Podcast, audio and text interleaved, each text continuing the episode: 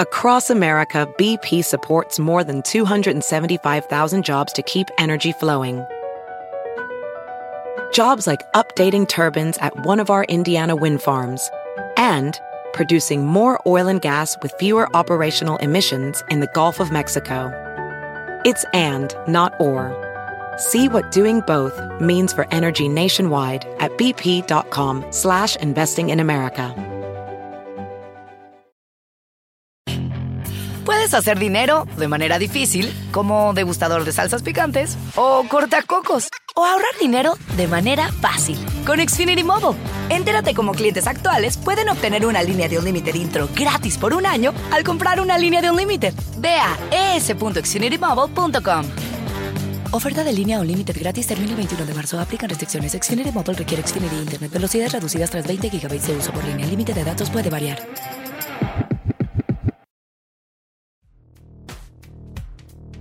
Hola, soy Emanuel Cerrulla y estás escuchando la Página Millonaria Podcast, porque River Plate es nuestra pasión. Historias, entrevistas, columnas de opinión y todo lo que el hincha de River tiene que escuchar. Hoy, Gabriel Perrone, DT de la cuarta división de fútbol de River, nos cuenta cómo funciona el plan de fútbol infantojuvenil del club, la presencia e injerencia de Gallardo y la importancia de la filosofía River. Bueno, Gabriel, primero, gracias por, por, estar acá con nosotros, con la página millonaria para, para, este episodio de podcast, en una situación extraordinaria por todo lo que se está viviendo en este momento eh, de, cuarentena. Primero quería agradecerte y preguntarte cómo estás. Eh, ¿Cómo estás? buenas tardes. Bien, muy bien. Eh, bueno, no, gracias a, a ustedes por, por, por la entrevista que vamos a hacer, así entre todos también nos ayudamos a poder pasar esta esta cuarentena que, la verdad que es algo nuevo para todos, ¿no? difícil, difícil porque no estamos acostumbrados a estar tanto tiempo tanto tiempo encerrados, metidos en la casa y bueno, eh, tratando de que, de que pase de la mejor forma, entreteniéndonos con, con cosas de, nuestro trabajo, ¿viste? porque en realidad lo que más lo que más extraña es eso, es el trabajo, porque después gracias a Dios nosotros no nos podemos quejar, tenemos, dentro de todo tenemos nuestras posibilidades de, pasarla dentro de, dentro de todo bien, tenemos nuestra casa, podemos comer, eh, tenemos eh, un techo, tenemos agua caliente, viste, hay gente que realmente le toca, le toca pasarla mal y bueno, eh, lo único, lo, lo, que más extrañamos nosotros es el trabajo, ¿viste? el trabajo dignifica, el trabajo es lo que necesitamos porque es nuestra además de que hacemos un trabajo que nos gusta, ¿viste? porque nos gusta lo que hacemos, eh, lo extrañamos. Entonces, claro. además de, hacer un trabajo que es lo que nos falta, es lo, que nos gusta también. ¿Pudieron continuar eh, trabajando? Sé que no es lo mismo, ¿no? De manera este, remota, mismo teniendo en cuenta que debe haber muchos chicos con, con condiciones desiguales en, en cuanto al acceso a la información. Sí, sí, es como vos decís. No todos también tienen las mismas posibilidades. Sí, hemos trabajado, hemos ido de, a poco, ¿viste? De menor a mayor. En principio era darles trabajo para que ellos hagan por su cuenta, después ya se le agregó una conexión mediante Zoom, eh, fueron con menos días, después con más días, después volvimos otra vez a menos días y ahora estamos ya casi con la semana completa de trabajo, y, pero obviamente siempre teniendo, la, teniendo en cuenta eh, las posibilidades que tienen cada uno para poder eh, conectarse y, poder hacer las cosas. O sea, no es una exigencia, viste, de 100%. Eh, sí nos gusta que, estén conectados y que entrenen, pero bueno, en algunos casos a veces se puede, pero no se puede, entonces eh, es una exigencia limitada, ¿no? tratando de comprender la situación de cada uno de los chicos y en las distintas categorías, ¿viste? Yo, por ejemplo, eh, me toca dirigir eh, lo que es cuarta categoría, me ya son chicos más grandes, que, algunos pueden contar con, medios propios, ¿viste? que ya tienen algún ingreso, y, pero bueno, después eh, están los chicos más chicos que, necesitan de, la ayuda de sus padres o la ayuda del club en este caso, que ha colaborado con muchos, con muchos, y entonces es, es complicado, no es igual para todos, pero bueno, tratamos de que con la ayuda nuestra y de la ayuda nuestra y del club que pueda ser eh, que pueda ser parecido, similar para los chicos. Antes, ya nos vamos a meter de lleno en algunas cosas de, tu trabajo hoy en día, pero eh, para de manera resumida le cuentes un poco a la gente. Vos fuiste jugador de fútbol, hiciste las inferiores en River, jugaste en River, técnico también, dirigiste en Ecuador, en Chile, San Martín de San Juan, el Boys. Para que me termines de contar cómo es que llegaste a, estar ahora en la cuarta división de River, pero haciendo un, mini resumen de, tu carrera como, jugador profesional. Eh, bueno, voy a tratar porque es bastante larga. bastante larga por, por la edad ya y porque, bueno, porque la verdad que tuve la suerte de hacer toda una vida, todo un camino dentro del fútbol. Como futbolista hice todas las divisiones inferiores en club. Yo arranqué en el año 77, que me fui a probar a River. En el año 77 me probaba el señor Espina, un entrenador que el papá de Marcelo Espina. Sí, ¿con cuántos años vos? Eh, y yo ahí tenía 13 años. Claro, chico. Yo ahí, yo ahí tenía 13 años y me acuerdo que, bueno, fui solo a probarme a River. Eh, un día con un amigo que me llevó a conocer el estadio porque lo estaban arreglando para el Mundial 78. Eh, me llevó a conocer el estadio un amigo que trabajaba en la policía, pasé por una, una oficina que decía anotarse para probarse y me entré, me anoté, fui creo que en el mes de octubre, por ahí el año 77, bueno, me probé y fui distintas, fui tres o cuatro veces, durante ese año hasta que hasta que en el año 78, en enero del 78, Martín Pando mm. eh, me ficha. Martín Pando me ficha en el club y bueno, hice todas las divisiones inferiores. Novena, no jugué casi nunca, novena y octava. Eh, en séptima empecé a jugar. Eh, ya sexta, quinta, quinta empecé a entrenar con, con el plantel profesional y bueno, fui contrato profesional en el año 86, que estaba el Bambino Veira. ¿Qué? Eh, jugué. Ese año, digo. ¿Eh? ¿Qué puntería, digo, justo ese año? Sí, la verdad que tuve, por eso digo, tuve, tuve, tuve mucha suerte porque eh, ese, ese plantel creo que un plantel extraordinario y son, son cosas que te van marcando en, mm. la vida. No tuve suerte, Martín Pan, Adolfo Pedernera, Jorge Dominici, Ramo Delgado, profesores Sicilia, Castelo, Diez. Llegué a tener algo de Carlos Peusele, o sea, mm.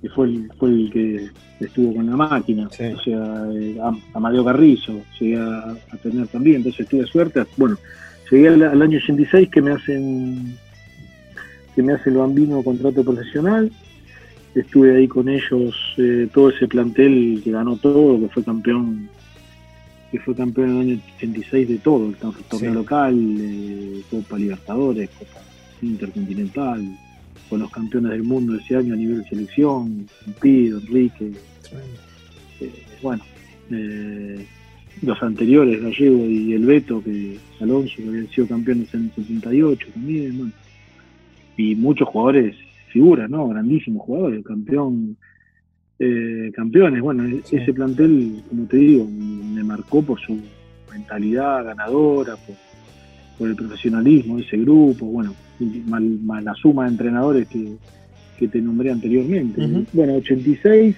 86, eh, yo estoy 86, 87 eh, a partir del 86 eh, con contrato profesional, yo, pero yo ya ponerle el año 84, 85, yo ya había empezado a entrenar con un contrato profesional. Eh, agarré una época de Cubilla, de Luis Cubilla como entrenador.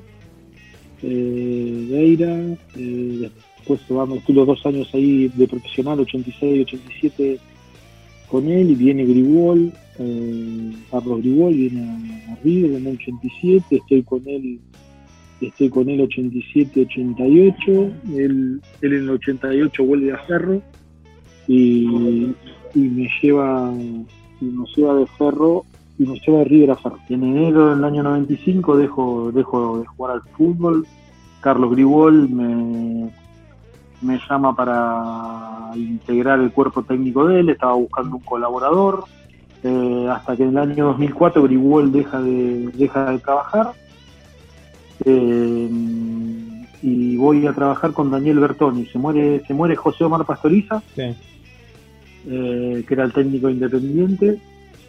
Todo esto fue todo seguido, sin, sin parar. Y bueno, ni bien Bertoni decide irse independiente, me sale la posibilidad para ir a trabajar a Ecuador.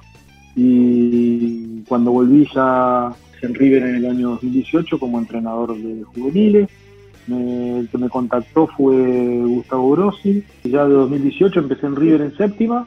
Eh, me tocó séptima categoría, la 2002. Eh, y ya eso fue en el 2018, como te dije. 2019 me tocó cuarta categoría. Eh, y 2020, este año también, cuarta categoría. Hice un breve paso los primeros meses en reserva cuando el sub-20 se fue a jugar en la Copa Libertadores y bueno, ahí estoy, trabajando en el proyecto del club. Me, mencionabas desde, desde Pando hasta, bueno, Peuchele, Camino Veira, mismo Grigol, eh, siempre con, monstruos alrededor y, y, bueno, y ahora nada más y nada menos que además de Gabriel Rodríguez, obviamente, y mismo Gustavo, Marcelo Gallardo, ¿no? que sabemos que está muy metido en las inferiores. ¿Es de hablar eh, con ustedes seguido? ¿Qué les pide? Eh, sí, me olvidé de Menotti también, porque Menotti... casi nada. claro, por eso. Eh, la relación con Marcelo nuestra, con el proyecto, sí, es extraordinaria. creo que, que, lo que uno como entrenador de juveniles siempre aspira a tener un contacto directo con el entrenador de primera, que en este caso existe, con él y con sus colaboradores, con, con Vizcay, con Puján, y entre los profes también, con los directores deportivos, con el coordinador, con Hernán Díaz, que está mucho en contacto con todos ellos y, después con nosotros, y, con Gabriel Rodríguez igual, creo que, pero el contacto de Marcelo con nosotros es, es a diario eh, prácticamente en, charlas donde nos juntamos, en charlas vía Zoom, eh, todo el tiempo, siempre hay, siempre hay un contacto. Para, ¿Se, les pide, hay una, alguna bajada de línea a nivel táctico o estilo de juego o no? Cada, cada división acorde al plantel que tiene se adapta. No, no, la bajada de, o el diálogo que siempre tenemos nosotros con, con Marcelo y su, y su cuerpo técnico es que es que mientras la propuesta sea ofensiva, eh, cada uno con su categoría tiene que hacer lo que con, los recursos con los que cuenta, ¿no? con los jugadores, con las características de los jugadores tiene.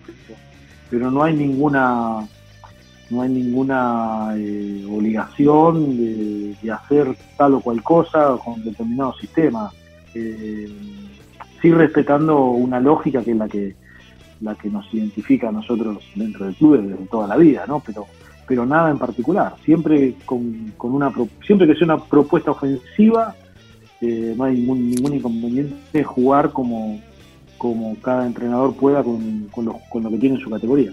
Igual está bueno, y, te lo digo como, como hincha de River, que me pasa incluso escuchándote a vos ahora, que da como orgullo, porque lo decís de una manera muy natural y como hasta sin darte cuenta, decís, no, no, hay que ser ofensivo. Bueno, justamente, ¿no? Es como que esa es la bajada de línea. Eh, eh, eh, ya está en el ADN del mundo River. ¿Por cómo lo decís vos? Vos lo decís como a la pasada. Sí, hay que ser ofensivo. Eso, eso no se discute.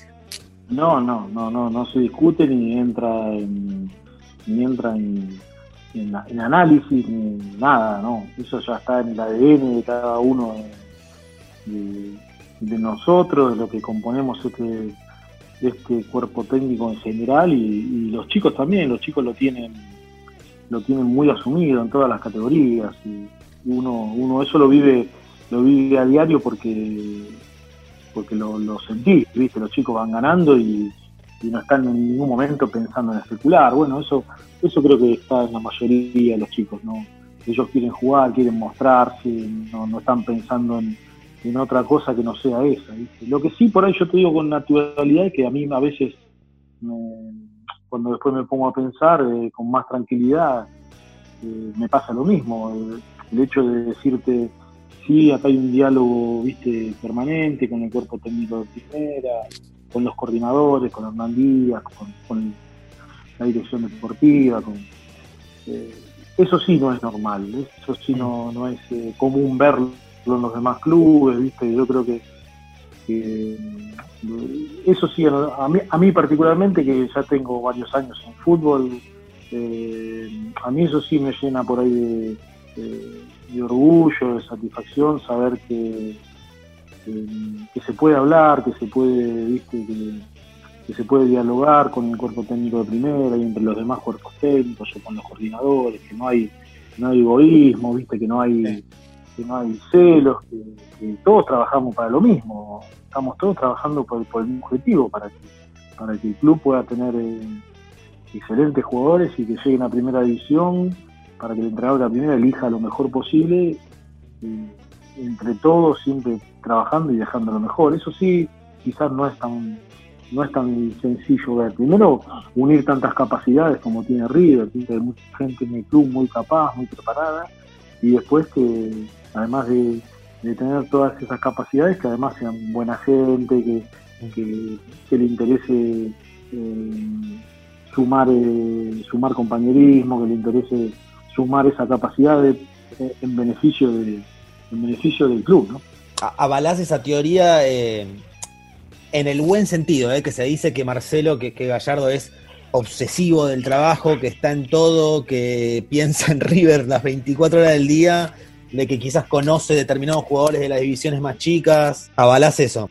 Sí, sí, sí, por supuesto que lo avalo, porque, porque él, lo, él, Marcelo lo demuestra, el cuerpo técnico de él, Buján, Vizcay, el profe Dolce, los médicos, los kinesiólogos, lo demuestran día a día ellos. Están en contacto, se dan una vueltita por la cancha, ven un partido, ven otro.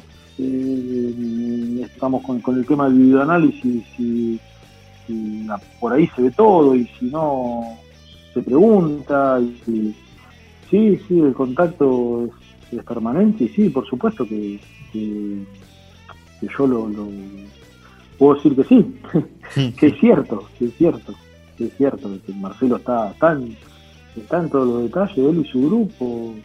Eh, hoy hay charlas con, jugadores de la primera división, mezclado con los chicos de juveniles y, bueno, y Marcelo participa de todo eso, no, por ahí no participa directamente, pero, pero está al tanto de todo lo que está pasando y escucha y ve y sabe todo. Así. Eh, por eso digo, pero además él está rodeado de gente que, que, trabaja parecido a él, igual, sin egoísmo, buena gente, y eso también es un mérito de él, de saber elegir a esa gente que tiene al lado y, y, la capacidad que tiene y, lo buena gente que son. Vos hablabas hace un ratito eh, de lo que quieren los chicos, que quieren mostrarse, jugar. Eh, vos que en lo personal hiciste inferiores en River, sos hincha del club, ¿Cómo se transmite ese sentido de pertenencia al chico que llega a River? Porque, eh, seamos honestos, es muy probable que la mayoría lo sea, pero no todos son hinchas de River cuando llegan. Eh, uno lo transmite con, en el día a día, ¿viste? con su forma de ser, con su forma, sobre todo con su forma, con, sus modales, ¿viste?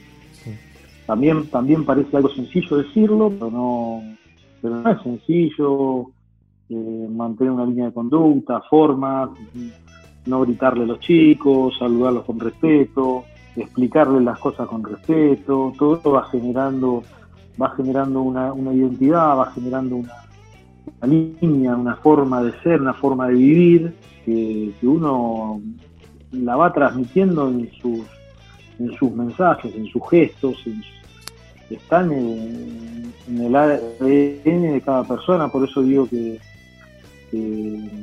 que es muy importante cómo se rodea el club, la gente que elige para trabajar dentro del club y, no hay una línea definida. La línea de fútbol definida ya sabemos todo es pasarle la pelota al compañero, respetar la pelota, siempre tratarla bien. E-, esa línea eh, creo que está claro, pero la otra, la que, tiene que ver con el fútbol, pero no tanto por ahí con la pelota, es la que también nos una línea de educación, de respeto, la forma. Creo que creo que esa también es la que es muy importante y todas estas charlas que nosotros hemos tenido últimamente con los ex jugadores del club, que hoy son figuras que andan por el mundo demostrando su fútbol, también, también son personas que, destacan por su, por su forma por su forma, por su, por su,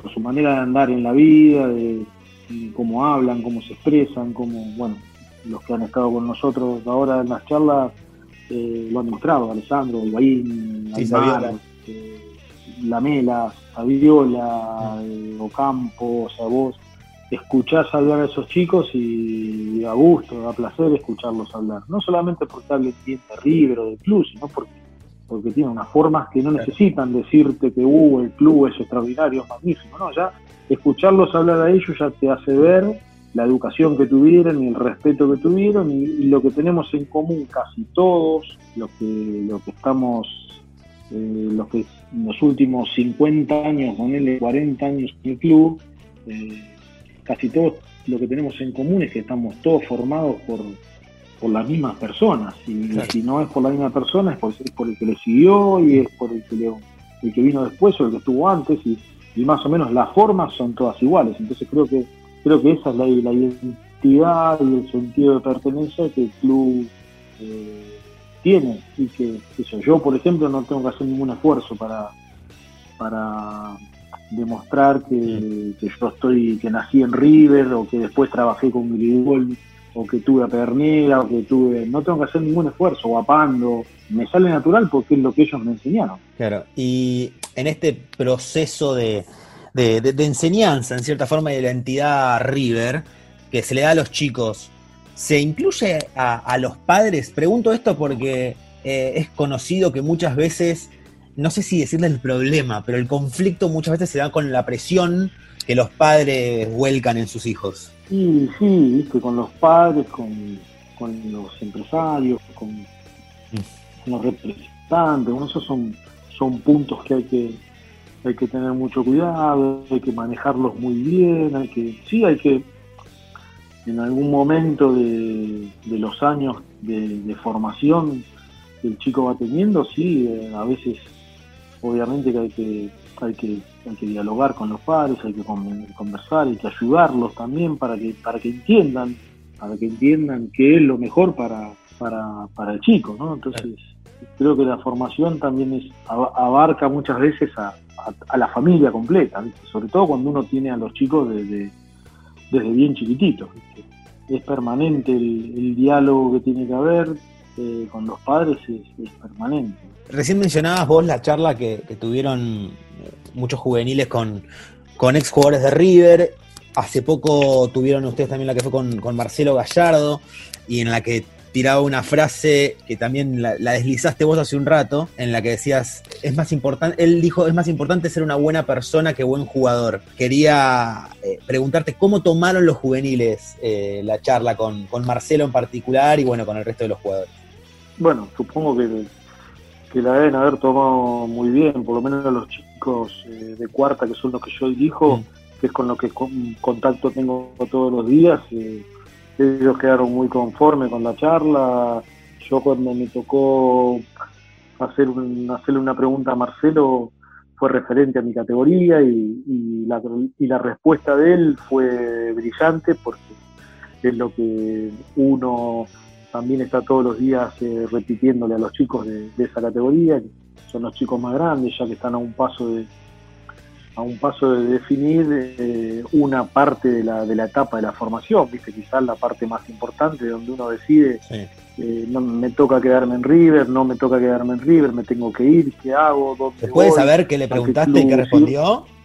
le pregunté que eh, él estaba hablando de fútbol, a Marcelo todo eso le gusta como a nosotros hablar del juego, hablar de fútbol y, y bueno, empezó a contestar eh, y estaba embalado con el juego hablando de fútbol y cuando me tocó el turno mío yo le dije que lo sacaba, de- lo sacaba un poco del juego y del fútbol porque en la cuarta a veces es, muy- es- es una categoría difícil porque justamente viste empiezan a definirse cosas, eh, los chicos o hacen contrato profesional o quedan libres y por lo general los que están en cuarta son chicos que no por ahí no han ido a reserva durante ese año, poco vas antes o, o- pero bueno mi pregunta fue fue mm, dirigida a, a la respuesta que él dio. Él es un hombre de fútbol y entendió perfectamente lo que yo le quise preguntar y, y enseguida contestó que, que de River eh, hay que irse cuando te echan, y hay que aprovechar hasta el último día que uno está que nunca nada, nada está definido, que nunca nada está escrito, que siempre hay alguien que te está mirando y que, hay que jugársela hasta el último minuto. Y bueno, dijo muchas cosas más, más o menos te lo resumo, fue eso. y eso es lo que, lo que uno como conductor también quería escuchar para que los chicos escuchen de parte de él, que es el, entrenador de la primera del club y que, si él le está diciendo eso, viste no queda otra que también mm apostar a jugársela hasta el último día en el que uno está, en este caso, en River. ¿no?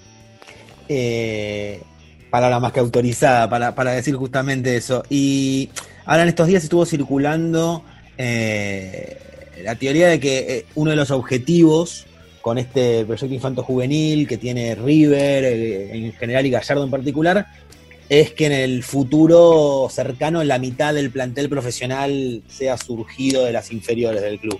¿Lo ves como algo realizable? Eh, a ver, yo creo que yo creo que sí, yo creo que con el tiempo que ya lleva por ahí Marcelo en primera división y primera división en el club, dirigiendo la primera división, yo creo que sí, que se puede, porque para mí el secreto del fútbol es eh, el secreto del, fútbol, el secreto de, poder conseguir una, base de jugadores que jueguen juntos por un tiempo. Y es lo que él más o menos eh, lleva hecho en el club. Entonces creo que ya tiene, tiene, un tiempo recorrido bastante importante, donde se han afianzado muchos jugadores. Lo que pasa es que el fútbol argentino, viste, es vendedor todo el tiempo y necesita, porque necesita de recursos económicos y a veces cuesta poder mantener eh, eh, jugadores en el club, pero yo creo que con la calidad que han mostrado eh, el cuerpo técnico de primera y, todo lo que rodea el cuerpo técnico, ¿no? hablemos de managers, dirigentes, ah, se ha demostrado que, chicos del club salen, lo que pasa es que a veces es fácil y que puedan, que puedan sostener eh, a los chicos por ahí juveniles, los que van saliendo, eh, no es fácil hay que tenerlos un tiempo por ahí trabajando en la primera edición hasta que se, adapten al ritmo del grupo y después al ritmo del, fútbol de primera y que, y que, entren que entren en funcionamiento. Bueno, líderlo. Este cuerpo técnico lo ha demostrado, con Martínez Cuarta, con Montiel, con De la Cruz, con Palacio, con Borré, lo ha demostrado. O sea que creo que te nombré así rápidamente, te nombré cinco, jugadores. Imagínate que, ya es casi la mitad del equipo que entra a la cancha. Entonces, si le ponemos cinco más a eso, ya tenemos medio medio medio plantel. Un plantel de 25, si tenés 10, 12 que son nacidos en el club, ya tenés, la mitad, ¿no? Entonces, pero bueno, a veces después se necesitan los otros jugadores que ya tienen 28, 29, 30 años, que son los que, son los que todo equipo necesita también siempre para, para liderar, para terminar de formar, y bueno, ya es los aspectos, ¿no? Pero yo creo que sí, que River que tiene con qué, tiene, tiene una estructura de cuerpo técnico, la, tiene como para poder lograrlo y lo que viene por abajo eh, también está bastante, bastante afianzado. Mm. ¿Es perjudicial? ¿Es favorable o, es indistinto por, por el trabajo mental que se viene haciendo en los chicos? Eh, la explosión mediática de un juvenil, no sé, por ejemplo, ahora se, ya se menciona eh, Axel Encinas de la séptima que está por firmar contrato y tiene 16 años. Y lo que pasa que, que los intereses eh, de todas partes, viste, económicos, eh, uno como club tiene que cubrirse también, viste, mm. por todo lo que por todo lo que viene pasando últimamente, pero sí, obviamente que no es favorable, no es favorable al chico, no es favorable a la, a la formación. Axel es un chico que todavía está en pleno proceso de formación, está haciendo, digamos, que está haciendo sus primeros pasos en la formación. Entonces, eh, obviamente que no es favorable para, para el proceso que él está, por el proceso que él está haciendo en este momento, no es favorable todo esto que, se está diciendo, que se está hablando ahora. Lo que pasa que, que bueno, lamentablemente eh, eh, hay que ayudarlo para que lo pueda entender de la mejor forma posible, Que, que no tiene nada que ver lo que se está diciendo con su eso a él no lo va a hacer jugar mejor ni lo va ni va a acelerar su, su futuro, que todo eso va a llegar en el momento que tenga que llegar. Lo que pasa que, eh, como te decía antes, todos los procesos todos los procesos tienen sus, sus aristas y esta es una de ellas, la parte legal, la económica. El club tiene que, se tiene que asegurar y seguramente es lo que están haciendo. Axel es un, es un hoy es un muy buen jugador, ya hace un año, dos años que, todo el mundo que lo ve jugar eh, llama la atención porque es un jugador diferente, es un jugador que juega como si hoy tuviese 25 o 26 años, pero, pero como esto es, eh, como, como, como dijo Marcelo en la respuesta que te di hoy de los chicos de la cuarta, esto es día a día, es hasta el último día, todo puede pasar, todo puede cambiar, entonces hay que tener mucho cuidado día a día, sobre todo con los jóvenes para, para no para no adelantarles el, futuro, hay que dejarlos que, lo vayan haciendo como lo tienen que hacer, no adelantarse porque porque es un chico, necesita todavía jugar a la play, necesita divertirse, necesita pasar por un montón de situaciones que todavía él no pasó y que cualquier cosa puede pasar de acá a 3, 4 años. Te, pregunto, bueno, vos obviamente, a diferencia del hincha promedio de River, como puedo serlo yo, quizás también te pega por el lado laboral, pero viste, el hincha de River, medio que, sobre todo los, pesimistas, nos deprimimos pensando en el día que se vaya Gallardo de River. ¿Vos pensás en ese día o, no? La verdad que yo te hablo como, como, te hablo como técnico. Sí. Te hablo como técnico, y no como técnico de juveniles, sino como técnico de primera, que fui en algún momento, pero sigo pensando a veces igual. Es muy difícil lograr lo que Marcelo logró acá en River, muy difícil. Yo creo que no va a ser fácil que él se vaya, porque irse a otro lado y arrancar de cero y, armar un armar lo que lo que él armó acá y, la seguridad con la que él trabaja acá y con, con el respeto que se le tiene, con lo que genera a él, es muy difícil. Entonces, muy difícil lograrlo muy difícil. Hoy, hoy es muy difícil poder sostenerse diciendo primera seis meses en un club, es muy difícil. Así que imagínate ya seis años como lleva él, entonces seis años, ¿no? Dije, sí. sí, sí, seis años. Eh, así que imagínate que, que mm, no sé, no, no, no, no creo que sea una decisión, una decisión tan fácil para Marcelo y además creo que creo que como están las cosas y si todo esto se, se puede sostener, si, se puede seguir teniendo un equipo competitivo como el que, como el que se tiene hasta, hasta ahora. Creo que lo mejor para todos sería que él continúe, para él y para todos nosotros, ¿no? para hinchas, cuerpos técnicos, para todos, porque la verdad que estando él uno, todos nos sentimos mucho más eh, mucho más, más tranquilos, porque sabemos que hay, una seguridad, que hay un trabajo estable, que hay un trabajo cómodo con el que se puede seguir mejorando cosas. Entonces, la verdad que yo no, no, pensé el día que, él se vaya, porque creo que creo que no se va a ir todavía, creo que tiene para todavía para, para dar mucho más y creo que, a todos nos gustaría que él continúe para realmente poder eh,